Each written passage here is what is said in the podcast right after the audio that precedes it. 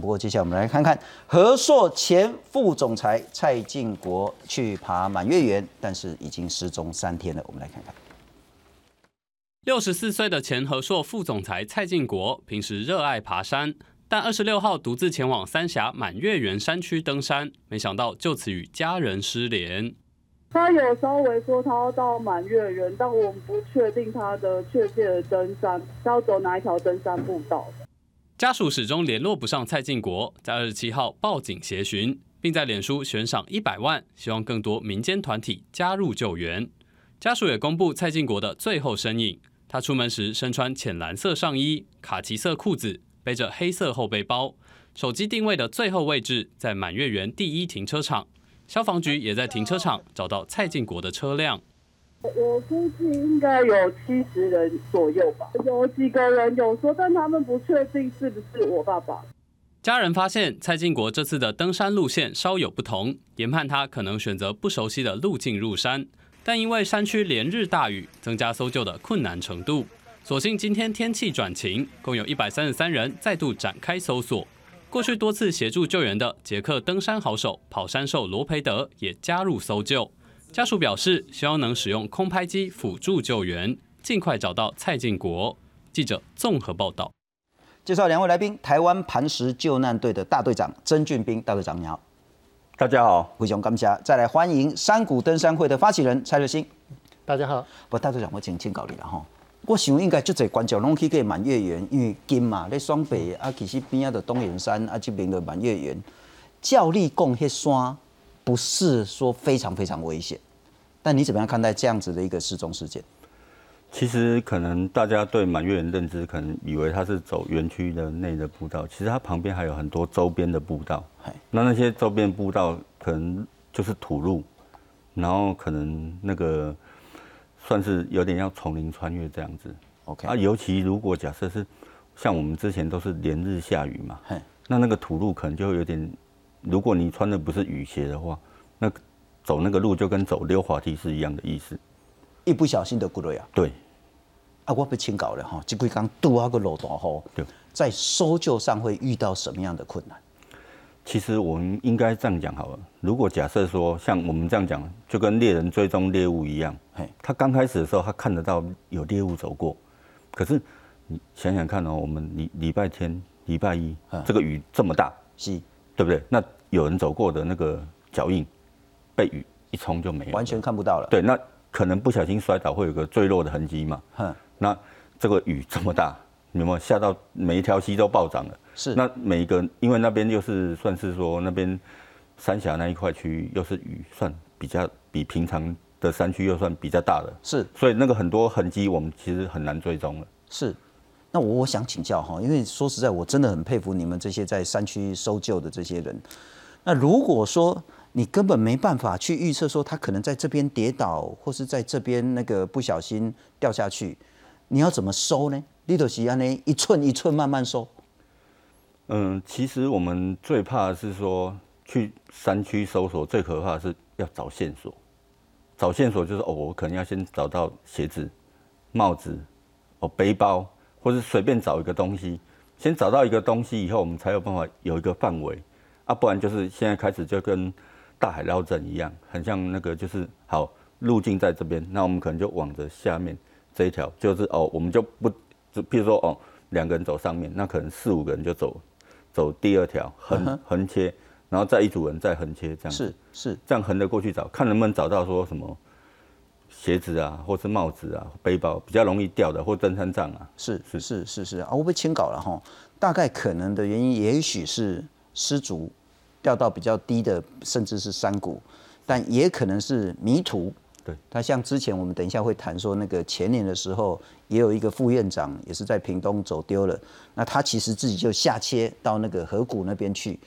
这两种方式在搜救的情形会有很大的差别吗？挂落去还是自己招博去这款？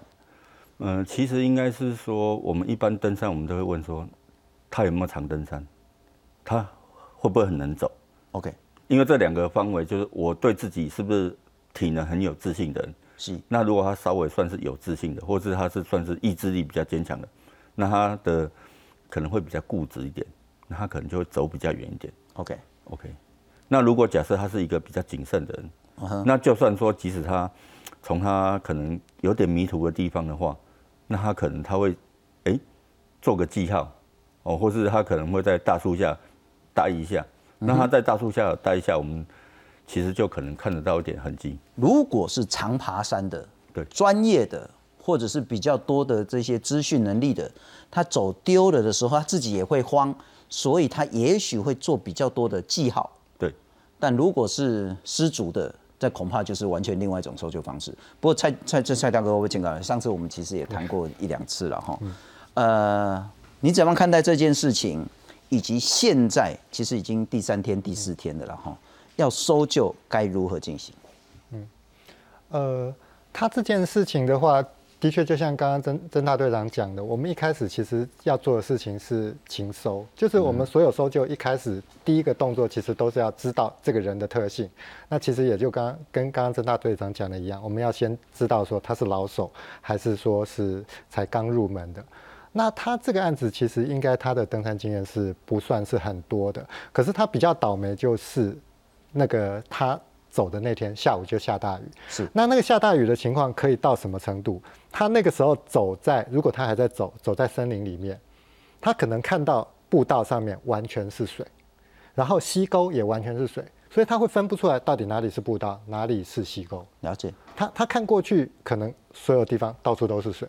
那每一个看起来都像路，你没有踩下去之前，不知道是路还是溪沟，而踩下去之后也没有办法区分，所以他那个时候遇到的情况是可能是这样。那所以他如果是在一个比较接近原始的山景，就是说没有那些什么木栈道这样子建设的地方的话，以他一个新手来讲，他找不到路，我觉得非常的正常。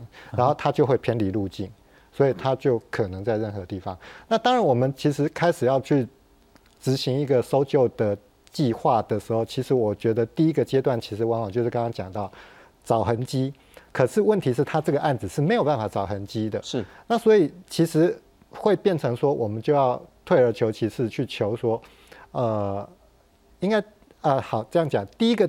第一个点是说，还是应该所有的步道要扫过一次，因为要预防一种可能性是，他如果说是，比方说，呃，心脏病或者什么忽然怎样，他就倒在路边。那所以所有的步道你当然要很快有人去扫过一次，但是接下来呢，其实很重要的是要调他的电信通联记录。那呃，其实这个可以怎么做呢？就是像这张这张图上面嘛，你如果有两个基地台都跟这个手机曾经有形成过一个。通联，那我知道说哦，这个这个是它的这个时间的常数，它它它基地台可以知道这个手机有一个时间的常数，那这个乘以一个数字就是这个距离。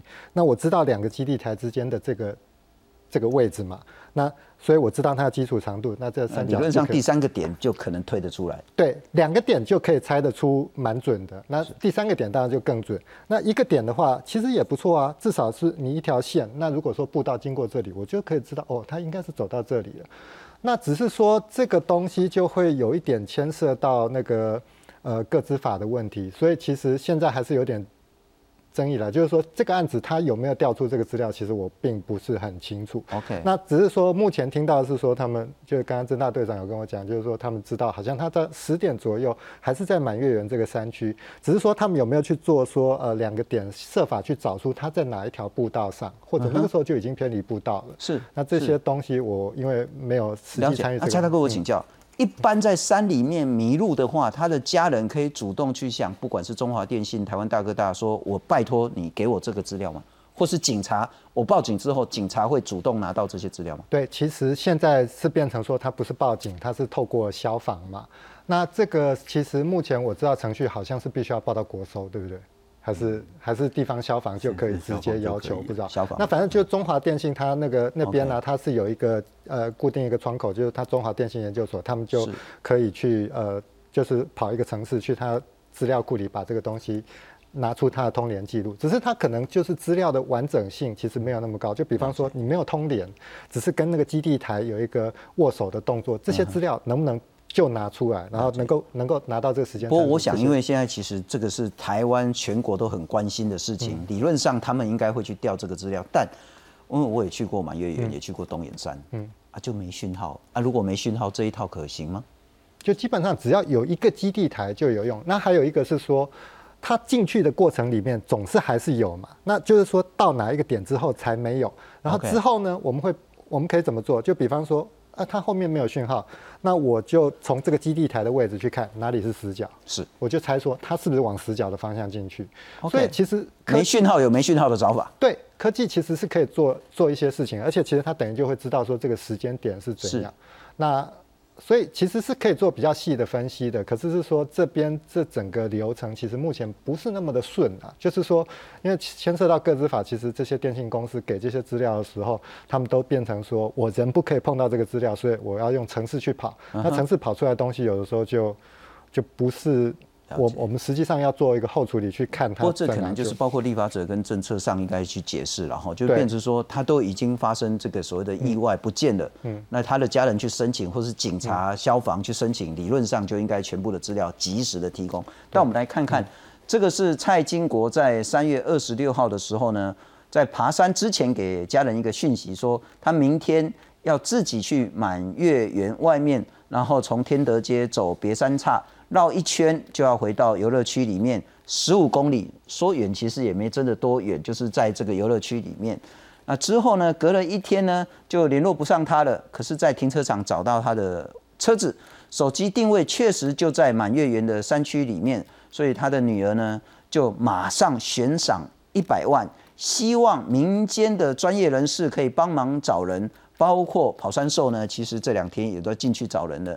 那今天再有五十八名的消防弟兄，义消二十六名，民间团体四十九名，也包括搜救犬一百多个人，在进山七八条路线在走。我再请教一下大队长了哈，官民之间的分工，乃至于悬赏，不管公一百万两百，干不好。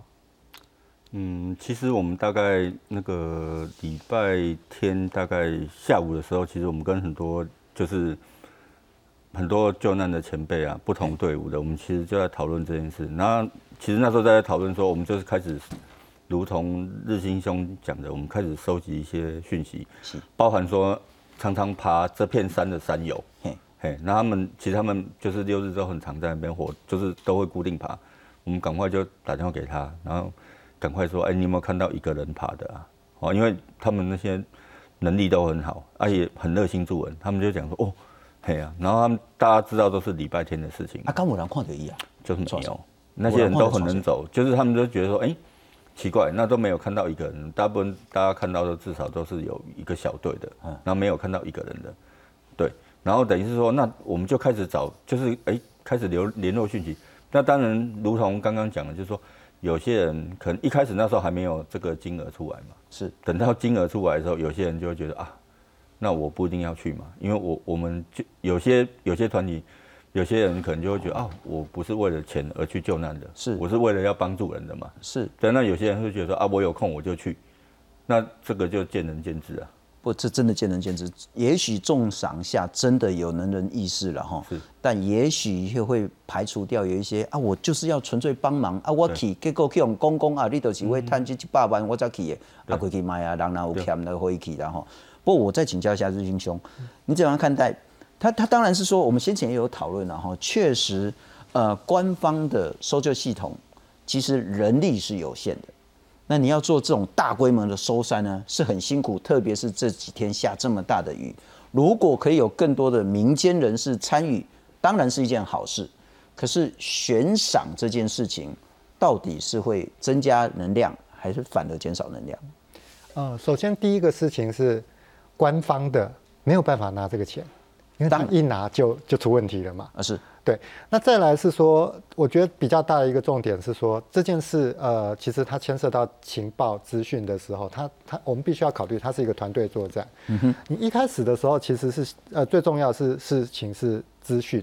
那在在这个取得资讯的时候，如果说就忽然啊讲到这个悬赏的问题，那比较有私心的，其实他就会变成他有他所得到的资讯，他不一定会你都安卡起来哦。对，其实是可能会发生的。那甚至是说，像之前那个呃，就是那个就是现在是这个画面上讲到的这个彭吉山这个事情，其实他连那个选择路线那件事，最后都变成争议。那所以我我们就是说变成说用悬赏的形式的时候，你是针对个人，但是对一个团体作战的事情来讲的时候，你悬赏的对象是个人，那就会导致说大家开始猜忌，那你这个团体作战就变成是有一个有一个隐忧在那里，是。就变成说大家如果说哎资讯都暗扛起来，那那其实哎 A 资讯加上 B 资讯，你可以推论出来的事情就变成哎没有人知道了。OK，那这个是比较可惜的地方，所以我觉得是说，悬赏这件事其实他要做的蛮细腻的，你要怎么去处理这个团队跟个人之间的部分，还有像时机点，就是你如果说在很后期的时候，你需要就资讯已经很少了。没有什么新资讯，那你只是需要大量的人力的时候，你去做这种悬赏的事情，其实那问题不大。可是你如果在前期的时候做这件事，那它就比较容易造成问题。那当然，我们只能说希望说这个案件在这方面是一个正向的发展。不过我当然了解说家属心急如焚，那完全也了解说大概那个搜救弟兄不会因为一百万就不去，或者是怎么样掩盖这个事实。但我再看看，我觉得这个东西，你看日行兄，我们上次谈到说，如果你在山上迷路，绝对不要往下切。因为往下切去找河谷呢，是风险极高，很容易就再见撒尤那拉的。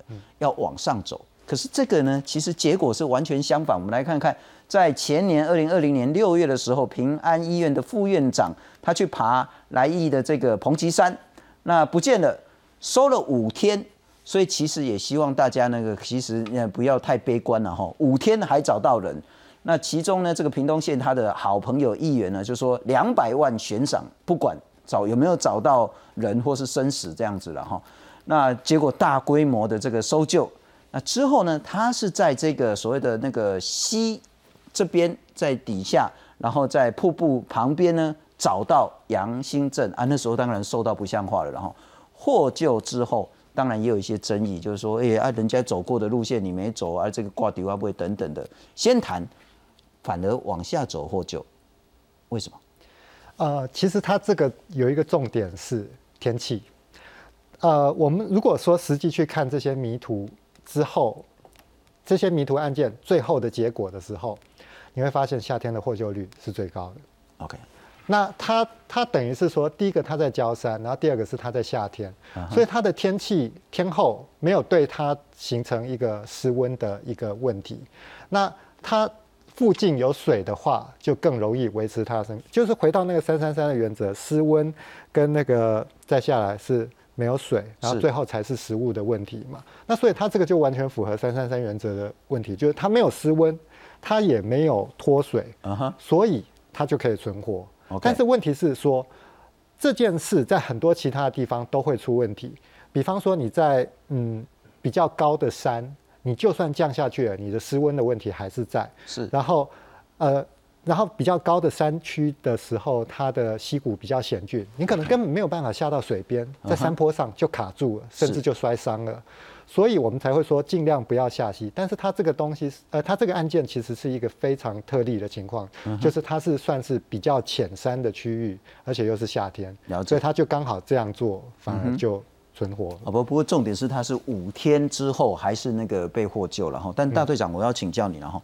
我台都话讲满月圆看起来，讲是不是讲就青山就困难的。所在？不过你刚刚也谈到，它还是有很多这些小径是真的。很难走，啊，可以走很远的。地方。我想问的。是说，很多人他六日啊、一到五啊没事做，他就去爬山了。那包括我在内，这样子的，不管是独攀也好，或者是认为去爬焦山也好，那个风险是什么？该做什么准备？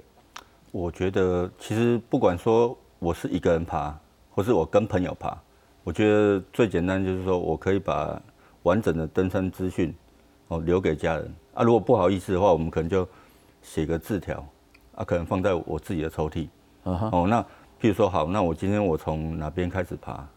哦啊，我大概会经过哪边哪边哪边，然后我预计到哪边，然后我预计什么时候下山啊，或者是哦，我是跟日新兄去爬山，是哦，那日新兄的是我的领队，他的电话号码几号？OK，我把它写得很清楚。是，那万一有什么问题的话，家属会很好应变嘛。我觉得家属可能一开始，我们最怕是像这次满月园的，他至少他他有跟家人讲他到满月园。更可怕的是，我们要先找他车子在哪边。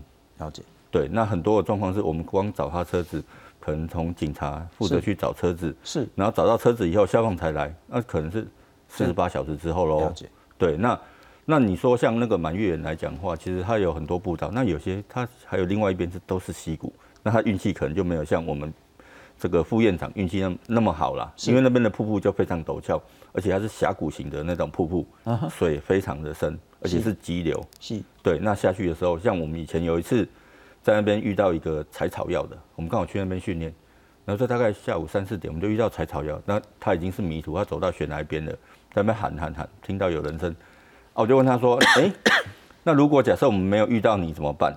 我问他说，他采了二三十年的草药，一个老先生，他说他如果没有遇到我，我们他大概就会走瀑布，他认为台湾很小，他走的瀑布就可以走到海边去。事实上，对他，事实上那一条溪谷走下去，大概会遇到三四个瀑布，而且每个瀑布都至少二三十十米高。不过瀑布是不可能走到海边的啦，对对对很重要。但我再请教一下日新兄，其实那时候我们其实一直在谈说，迷路了就在原地找一个安全的、可以那个挡风避雨的地方，不要让自己失温。然后如果有水的话，慢慢撑，至少撑个三四天以上，一定会有人来救。你走越远，获救的几率就越低。好，回到说的山上爬焦山，容易的、轻松的，但我该做什么事情？其实像呃这次这个就是这这位副总他的问题的话，其实很明显就是说他对那个路线的掌握，就是你手机里面其实应该还是要下载那个呃就是离线地图的 app，让他能够看说至少看说他自己现在有没有在路线上，他偏离了路线，那他就知道有问题，就不要再乱走了。是那还有就是说，像他这个问题的话，我觉得其实要回归出发前的准备。你出发前的准备包含说你自己的体能，然后还有包含说你对这个呃资讯方面的了解，嗯哼，呃路线、天气、气候对，像他就选了一个很糟糕的天气去去。却是一条很长的路线。他如果说很短，一个早上回来，那那个时候雨还没有下大，可是下午这雨就下成那个样子。是，那还有还有一点是他装备上的准备。那他装备上的准备，其实他呃只有雨衣这些，然后手机，那手机里面却没有下载这个东西。那手机到最后没有讯号去发射出来，我们就不知道它哪。你推荐我们这个叫绿野游野游踪，对，或者是叫收费的山林日志。对，如果是 iOS 的话那我们其实推荐这两个平台，都是因为它上面可以一键下载鲁地图。是那鲁地图的话，它上面就有很多山友所建上去的一个资料库，就所有山径都有在上面。那所以其实你就是使用这个的话，你其实可以很容易看到说，哦，自己在哪里，然后自己有没有在山径上面，有没有在山径附近。你如果都没有，那你就是迷途了，那你就应该停下来等待救援。了解那或当然第一步其实还是要试着打电话出去求救嘛。可是是如果没有办法，呃，就是通联出去，那你就是变成说，你至少还可以看说，哎、你自己到底离步道有多远？了解。那如果真的迷途，然后没有办法自己解决，那就是原地去求。原地对找个安全的地方，然后等人家来救你。对该带什么上山呢？对。那其实呃，第一个还是真的是最重要就是水嘛。就哦对，其实手机当然是是是最重要，包含你的通讯、包含求救等等都是。但是就刚刚有讲到说，水其实是呃有关，就是你你这个呃维持生命。除了温呃维持体温之外，很重要的一个水。那焦山的话，因为温度其实通常会跟呃平地没有差那么多，所以你穿的衣服通常不会差那么多。但是高山会问题很大，就是你如果去单攻高山的话，就要多带衣服，那这是很多人会疏忽的事情。那再来是说，呃，我我今天是随手抓了一些啦像这个东西是那个所谓求救毯啊、或者说像呃哨哨子啊。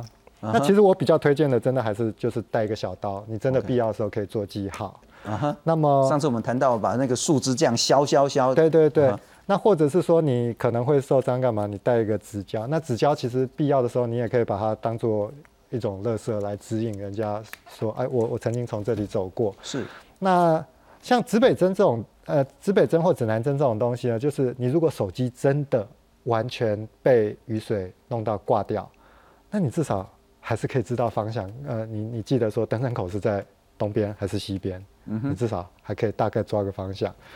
那么但是我觉得是说，像他这个案子，其实很重要一个就是说，你的手机要有备用电源，然后要要防水，是这这些事情应该要做好。是是，当然也希望说蔡先生呢这两天有好的结果。非常谢谢大家的收看，谢谢谢谢大队长，谢谢谢谢谢谢蔡长。